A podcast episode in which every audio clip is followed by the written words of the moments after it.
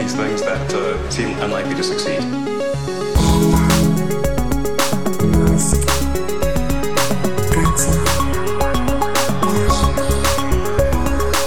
Hola a todos, ya vamos por el episodio 85. ¿80 y de- cuántos? 80, nada, nada, nada, no, no he dicho nada. Este podcast sobre Elon Musk en el que Alex Barredo hace chistes. Chistes de niños de malos. 5 años. Al final nos ponemos un poco al nivel de Elon con este tipo de cosas, como decimos en el anterior episodio.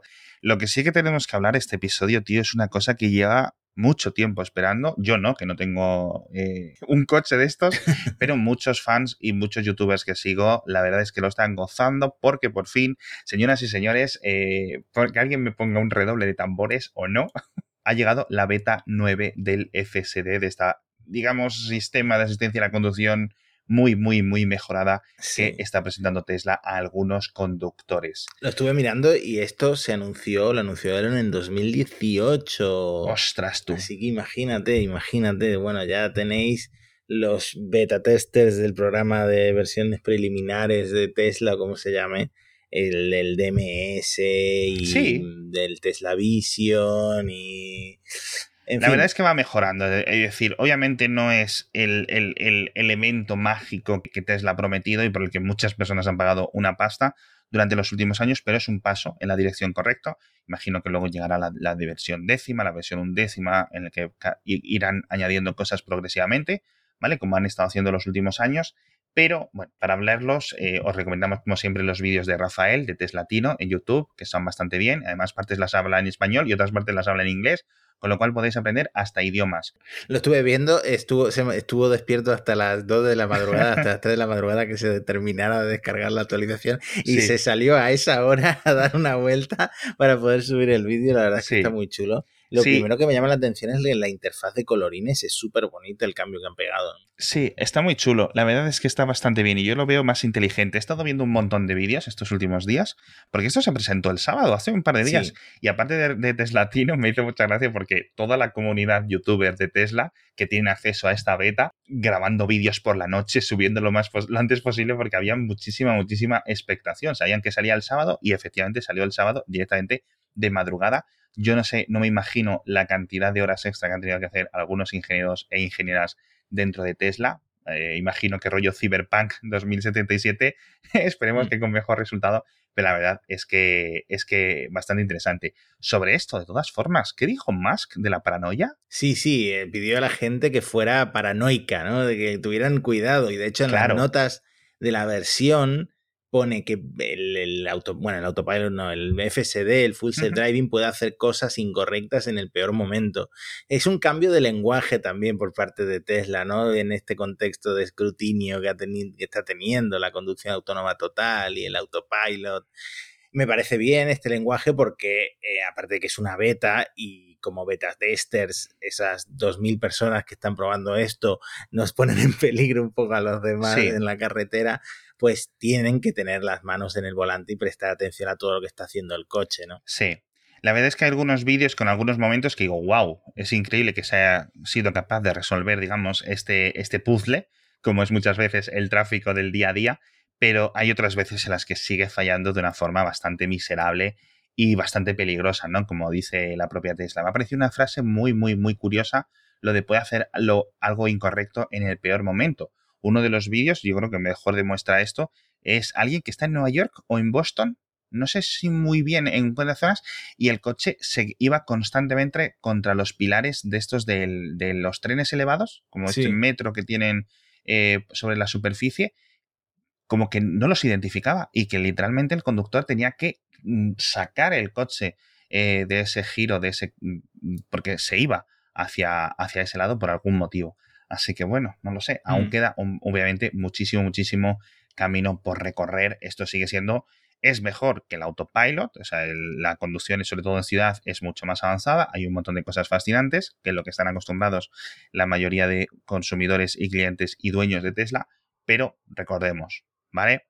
Esto no es la magia de los Jetson que, que muchos están esperando desde hace mucho tiempo. También es cierto por las propias palabras de Elon Musk, que ha prometido la conducción autónoma mil veces en los últimos cuatro o cinco años. Por cierto, hace unos días puso un tweet diciendo que no se esperaba. No, no, no me esperaba que la resolver el problema de la conducción autónoma fuera algo tan complicado. Y yo le creo, le creo, le creo porque creo que se ha confiado muchísimo.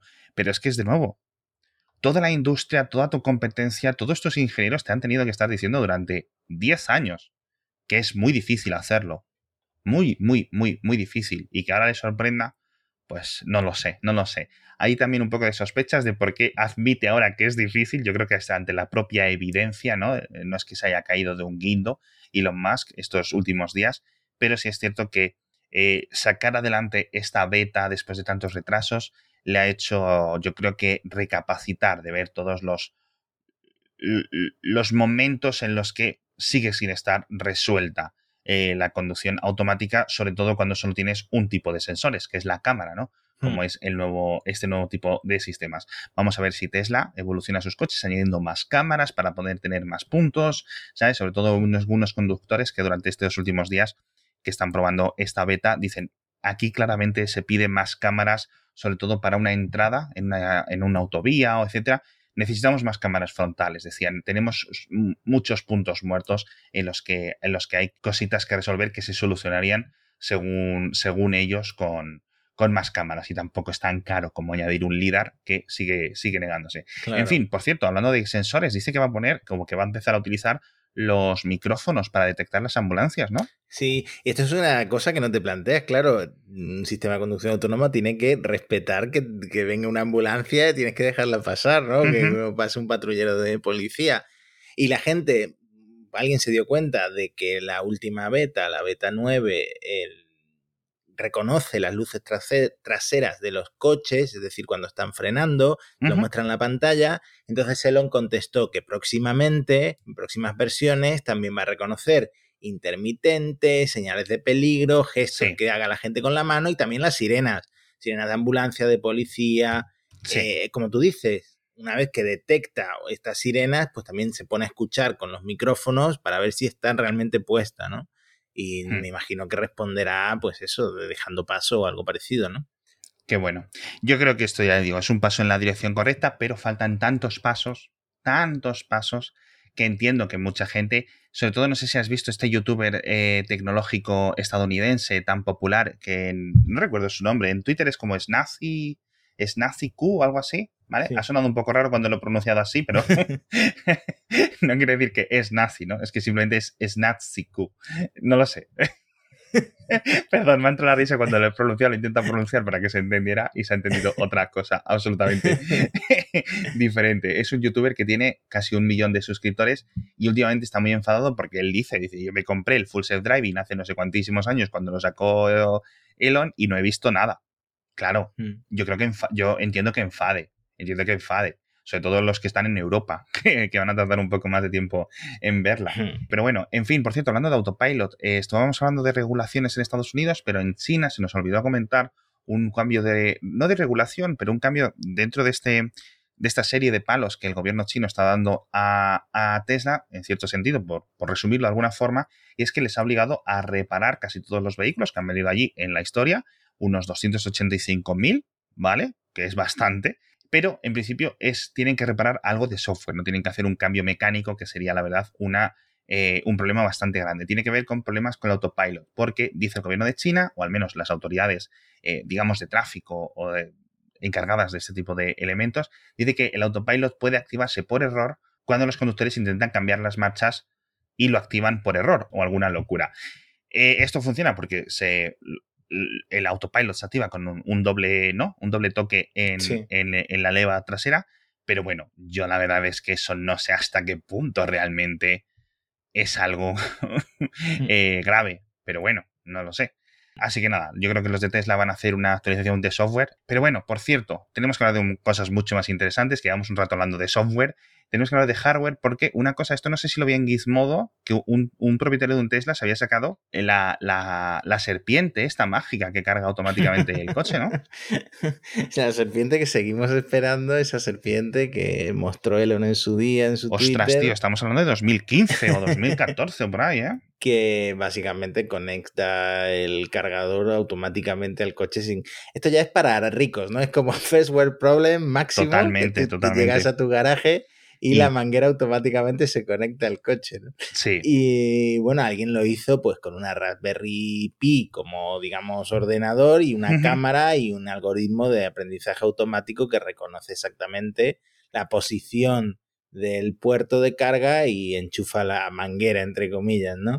Es que es una solución un poco casera para algo que se nos prometió hace tiempo o que se les prometió hace tiempo a los usuarios de Tesla y que todavía no ha llegado. Sí, la verdad es que la idea es, a ver, la idea que se ha sacado este chaval de la manga es increíble. O sea, eso está súper, súper, súper bien y, me quito el sombrero. Pero bueno, eh, al final este tipo de elementos se necesitan o se van a necesitar para la conducción autónoma real. Hmm. Es decir, si tú quieres que tu coche haga lo típico que prometió Elon hace 200 millones de años, que es que puedas ir desde San Francisco hasta Nueva York, el coche por su cuenta o que te pueda ir a buscar, va a tener que parar a recargarse. Y entonces lo va a tener que hacer de forma autónoma. Igual que conduce y entra, de una, y entra y sale de un aparcamiento y todo, la carga también tiene que ser autónoma. No puede haber alguien esperando a que venga un coche y enchufarlo. Claro. Y tampoco me parece un problema difícil a resolver, ¿no? No sé cuál, cuál será exactamente, si es un... no creo que sea un problema de reconocimiento de imagen. No, porque no, no. Obviamente Tesla Vision en los coches es mucho más avanzado que esto. Tiene que ser un problema más bien de, del propio brazo robótico, ¿no? Sí, o de tener algo tan caro en un cargador que está ahí al ambiente, ¿sabes? Eh, mm. al, aire libre, en una zona pública, o que alguien lo pueda dañar, o que sea muy caro de ponerlo. No lo sé, no lo sé, pero el caso es que sigue, sigue sin llegar, aunque tampoco es necesario. Es decir, si los coches no son autónomos de real, Claro, de aquí a que lleguen los robotaxis. Claro, ¿para qué lo necesitas? Claro, hasta que no haya robotaxis no tiene que haber roboserpientes cargadoras.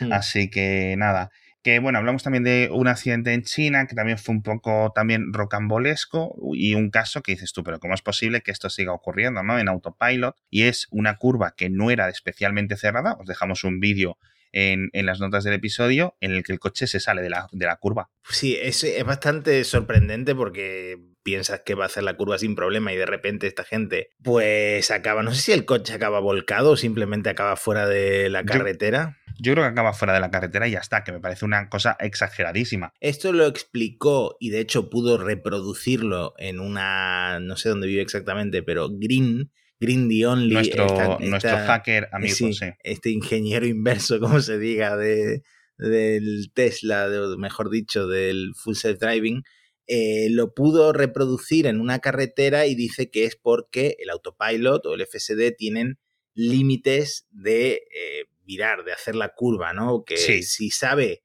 que no va a poder, como que desengancha el, el, autopilot, o sea, te devuelve a ti el control del coche, pero cuando ya es demasiado tarde. o sea, como que no, ah. tiene, no te da mucho tiempo para reaccionar. El, sistema básicamente llega a una curva muy cerrada, se da cuenta de que no puede porque supera el límite de lo que puede girar el volante, entonces desactiva el autopilot y te devuelve a ti el control cuando tú ya no puedes hacer nada porque no te da tiempo. Ese, no sé si considerarlo un bug, un fallo o simplemente que por diseño es así, pero en cierto tipo de curvas muy cerradas puede pasar.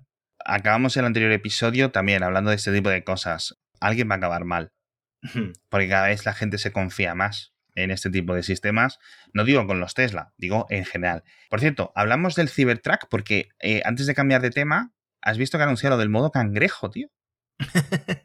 sí, no sé si esto lo dijo en su día Elon también en Twitter, pero es básicamente una tecnología eh, que te permite con el volante mover las ruedas delanteras y las traseras de forma coordinada para realizar giros como muy pronunciados. Mm, yo no sé cómo lo van a hacer ni si vale la pena meter esto en un, en el un coche de ese tamaño, pero... A ver, es que este era uno de los puntos buenos que tenía el Hammer nuevo eléctrico que va a sacar General Motors, que decía que puede girar las cuatro ruedas. No sé si las traseras tienen el mismo ángulo, pero al menos un poco, con lo cual pues algo extra haces, ¿no? Y, y la verdad es que destacaba bastante verlo en un coche de estas dimensiones y al final la gente de Tesla ha decidido seguir adelante. Pero bueno, por cierto, dice que, y a ver si vas ahorrando para regalármelo, que dicen que están a punto de presentar el diseño definitivo, definitivo, que si hmm. la historia de Tesla eh, durante todos sus coches es indicativo, debería de parecerse bastante al, Cybertruck que Sí, además Elon lo dijo, que, el que prácticamente lo han dejado igual.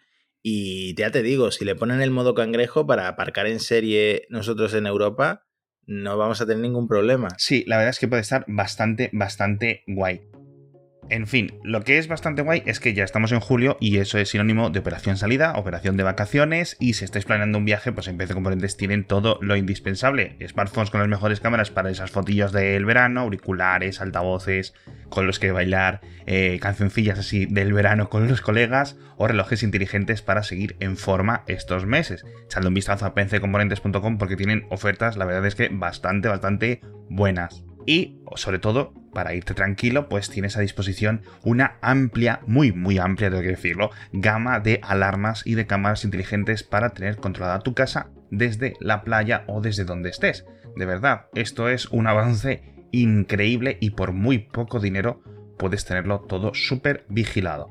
Así que échale un vistazo, pccomponentes.com, porque tienen muchísimas más cosas para vuestros coches, para videojuegos, de todo, de todo, de todo, y muchas, sobre todo, ofertas.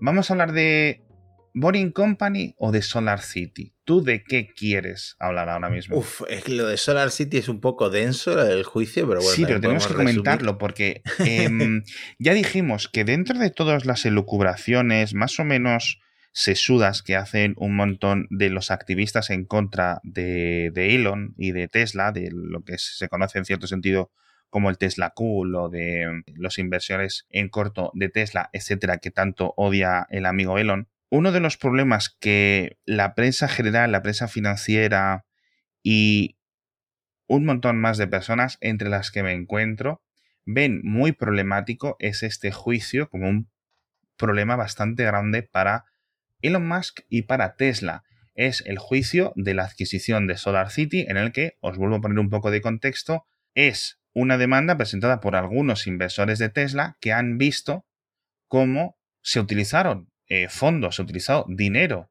de, la propia Tesla y en el pasado dinero de SpaceX, pero como es una compañía privada, eso queda completamente anulado, completamente separado. Se utilizaron, pues eso, el capital de, de Tesla, 2.600 millones de dólares, que es bastante para comprar Solar City, una empresa de paneles solares de la que era dueña los primos de Elon Musk y de Kimball Musk, el hermano de, Elon. Eh, los emails que, han que hay filtrados y que se llevan investigando previos al juicio durante los últimos dos años, porque esto fue algo de 2017, si no recuerdo mal, 2016, 2017, 2018, la verdad es que tengo que decir que son demoledores, ¿vale? Es decir, básicamente los primos de Elon presionando a Elon y a Kimball para que les hagan una especie de eh, un préstamo para que les inviertan, para que les rescaten, hablando de que en Solar City se están quedando sin dinero, que se van a la bancarrota, que no sé qué. Y no es que Elon Musk y Kimball, mm, digamos, lo hagan con su corazón gigante, ayudar a sus primos en una empresa que les va mal, etcétera, sino que ellos también tienen un interés dentro de rescatar a la propia Solar City. Ahí está este conflicto de interés bastante grave, con el que estoy de acuerdo con los accionistas que han presentado esta demanda, vamos a ver si el juez les da la razón o solo se la doy yo, en el que la Junta básicamente no hizo ningún tipo de, de investigación, aprobó una adquisición que era básicamente un chanchulleo familiar, por resumirlo de alguna forma. ¿Cómo va a acabar mm. este juicio? La verdad es que no lo sabemos. Sabemos que Elon tiene una flor en el culo, sabemos que le salió muy bien un juicio que tenía a priori perdidísimo como era ese contra el rescatador de los niños de Tailandia. Así que vamos a ver y seguir, porque ya lleva dos días testificando el propio Elon Musk, ¿no? Sí, sí, de hecho hay algunas anécdotas de los periodistas que están allí, porque obviamente no hay vídeo ni nada, simplemente eh, tweets de gente que está siguiendo el juicio. Eh, dicen que Musk iba con la corbata torcida. Bueno, no nos extraña, ¿no? Porque. Bueno, eh, no estaba descalzo. Por lo menos no estaba descalzo, rara vez lo vemos con corbata. Y mm, yo creo que la frase que ha generado más titulares es que él eh, ha hecho gran, según él, ¿no? Dice, cito textualmente, ha hecho grandes esfuerzos por no ser el CEO de Tesla, pero tiene que hacerlo, se ve obligado a hacerlo o francamente Tesla va a morir.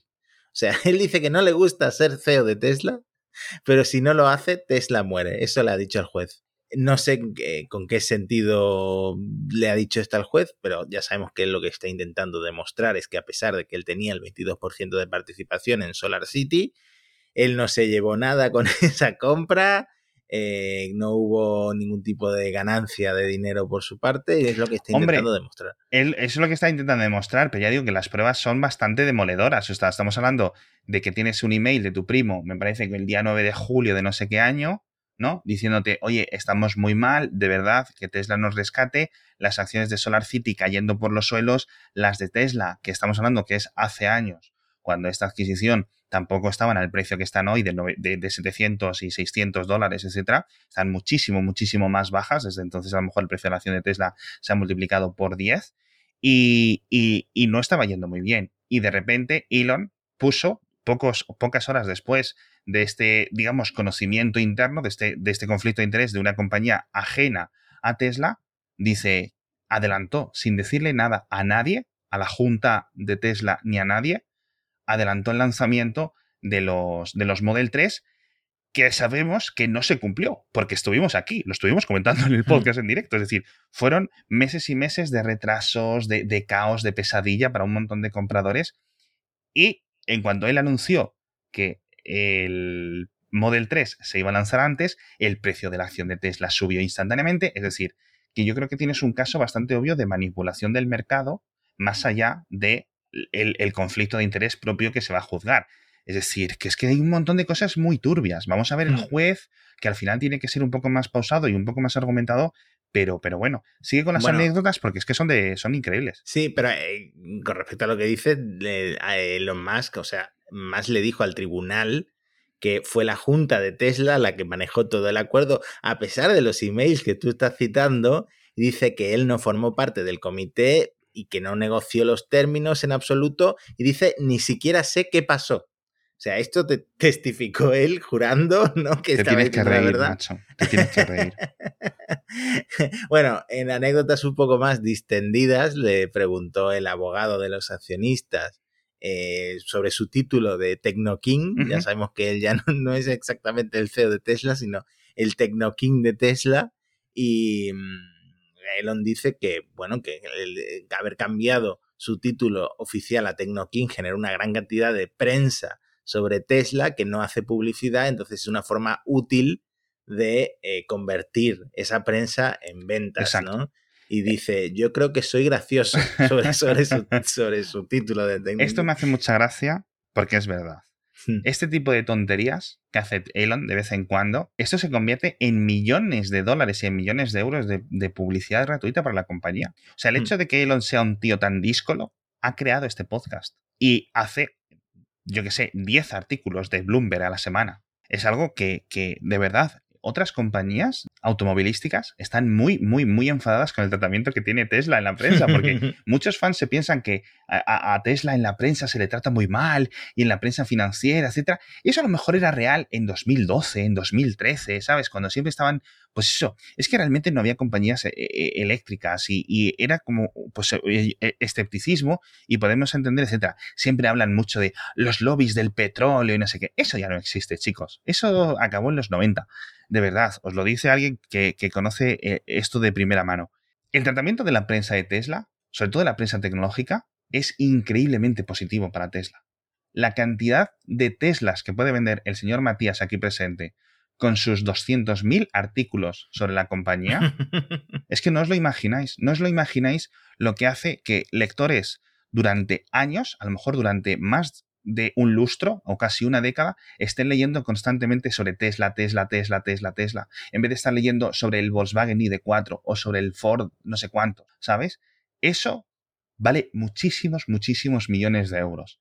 Así que yo creo que hay un montón de cosas que Elon hace mal, pero esto lo hace súper bien. Y ahora ya te dejo seguir, que tenía que decirlo esto, la verdad. Bueno, Randy Baron, que es el abogado de los accionistas, en un momento en el juicio le muestra vídeos de Elon insultándolo a él, a Baron. Sí. Y le pregunta, ¿por qué me insultaste en el pasado? Y Elon le contesta, creo que eres un ser humano malvado. Sí. O sea, y se lo dice sin ningún tipo de, claro, directamente, sin ningún tipo de emoción en la voz. y le pregunta a Baron por qué y le contesta Elon porque estás guiado por criminales. o sea, eso habría Eh, que verlo, ojalá lo hubieran grabado. ¿no? Es, es, es increíble. Estamos viendo repetido parte del juicio aquel del, del rescatador de, Tailandia, te lo juro. Un abogado demandante que está haciendo su trabajo, yo creo que de forma terrible. Terrible. Y este Randy Baron, que lo he estado, bueno, lo ha estado investigando la prensa, yo he estado leyendo los reportes de prensa, tiene razón Elon. O sea, este señor viene de un bufete de abogados que ha hecho cosas completamente ilegales en el pasado. Entonces, la verdad es que eh, no sé si los accionistas han elegido un buen abogado. Tienen un caso que, sin ser yo abogado, me parece mm, bastante razonable, pero bueno, la verdad es que se, se les complica con, con estos abogados tan que quieren ser tan protagonistas. ¿Sabes a lo que me refiero? No sé si se explica. Bueno, la sala por lo visto estaba llena de gente sin mascarilla porque no se requiere mascarilla para los que ya están vacunados y en Estados Unidos hay mucha gente con la pauta completa. Y comenta un eh, periodista en Twitter, el juicio de Max se ha tomado un descanso antes de lo esperado esta mañana porque un miembro del tribunal vomitó.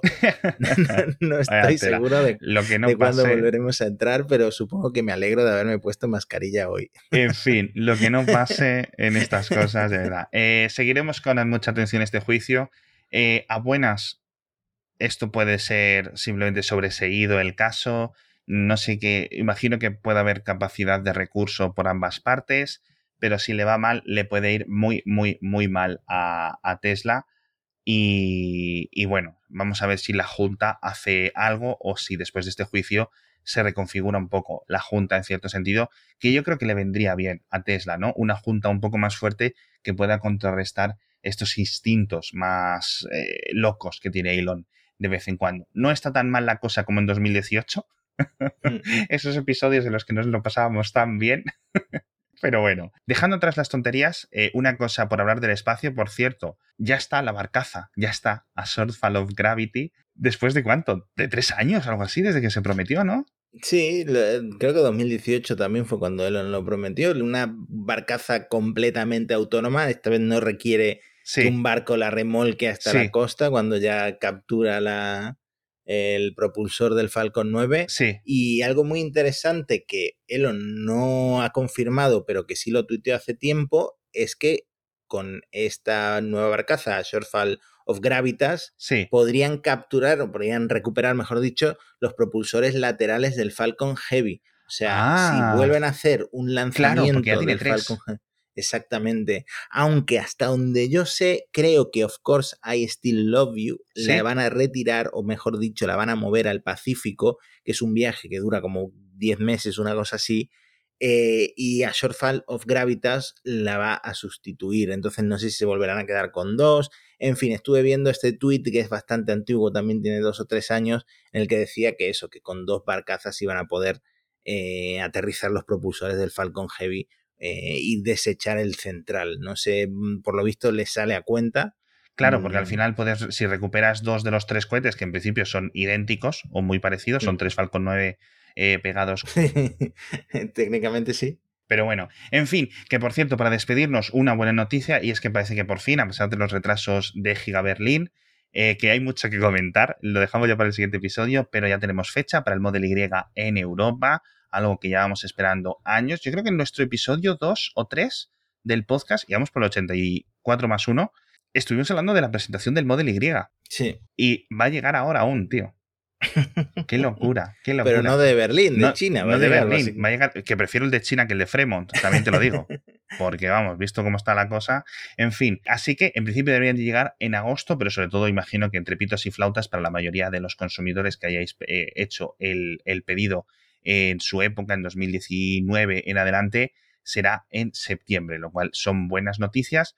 Vamos a ver si cuando llegue el modelo de Berlín llega a estos precios que, nos, hemos comentado en el pasado, estos precios un poco más reducidos por la reducción de aranceles y este tipo de cositas. Aunque también es cierto que en China ha salido el Model Y, ese que apenas duró un tiempo, digamos el Model Y estándar, ¿no? Sí, sí, sí. Bueno, yo lo que estoy esperando es a ver si vamos eh, empezando a ver Model Y eh, por España, porque el Model 3 parece que lo regalan. No sé si es porque hay muchos extranjeros ahora aquí por mi zona. Es que tú vives una zona muy, muy golosa. sí, y luego que en la entrada de Málaga haya abierto el concesionario de Tesla y veo el logo todos los días, entonces empiezo a verlos por todos A ver, al final es porque te fijas, porque el, el Model 3 la verdad es que destaca, pero, pero bueno, por cierto, se lo compró mi vecina el Model y el 3, yo cuando de repente me, voy a mi garaje y digo, ostras, tío, no me lo puedo creer. y estoy hablando con ella, porque lo tuvo en el garaje un día, y luego el resto de días lo está aparcando fuera. Tienen dos coches y solo tiene una plaza y lo está aparcando fuera. Y le pregunto, oye, Ana, tal, ¿por qué aparcas el Tesla fuera? Te lo digo, perdona que te pregunte, pero te lo tengo que preguntar. solo me hablo con tres vecinos, ¿vale? y una es esta. Y me dice que se siente mucho más segura dejando el Model 3 fuera que su otro coche, que es un Ford, no sé, un Ford Taurus o algo así. No sé qué. Yo es que de coches, de verdad que. Y, dice que es que, que, que, con las cámaras y no sé qué. Dice, yo sé que no voy a tener ningún problema con este coche. Lo cual me parece una forma, creo que inteligente de verlo. Yo no sé si lo dejaría en la calle, pero, pero teniendo garaje, ¿sabes a lo que me refiero? Pero bueno. Sí. Bueno, a ver cómo lo carga, también te digo. Eh, me dijo que en el trabajo. Dice, no, es que mira, en el trabajo tenemos unas plazas de, de, y siempre están vacías, no sé qué, así que ahora voy y además aparco y estoy cerca de la puerta y no te... dice que se ha comprado básicamente. Dice, todos los días ahora me ahorro 10 minutos de, paseos hasta, hasta el coche, porque yo trabajo en una, en una empresa gigante de estas que tienen estos parkings como de película de, de terror. Con esta noticia y este poco de envidia que me ha dado aquí mi vecina Ana, a la que mando un saludo porque le dije, le dije, yo es que sabes que tengo un podcast, ¿no? Pues sabes que hago uno sobre, no sobre Tesla, pero... Así que no sé si me escuchará, pero bueno, eh, muchísimas gracias a todos por estar con nosotros esta semana. Eh, nos vamos a ver en unos pocos días de nuevo. Ya sabéis que si os gusta este episodio podéis recomendárselo a vuestros amigos para que se suscriban, para que lo descubran o podéis dejarnos una reseñita en Apple Podcasts o en Spotify, una estrella o lo que se pueda dejar en vuestro cliente de podcast, que siempre nos ayuda mucho, mucho, mucho, mucho. Y ahora ya sí, nos despedimos hasta el próximo episodio. Hasta pronto.